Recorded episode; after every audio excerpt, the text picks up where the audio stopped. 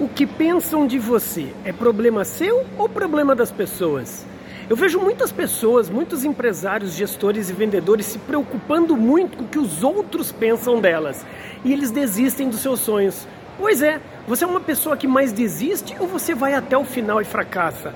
Há uma diferença muito grande esses dois desses dois comportamentos, porque as pessoas que não desistem não estão nem aí com o que as pessoas estão pensando delas. Aliás, eu mesmo não estou nem aí se, os, se o pessoal aqui no shopping está olhando para mim, quem que é esse doido gravando? Você tem que o quê? Ter um objetivo muito claro.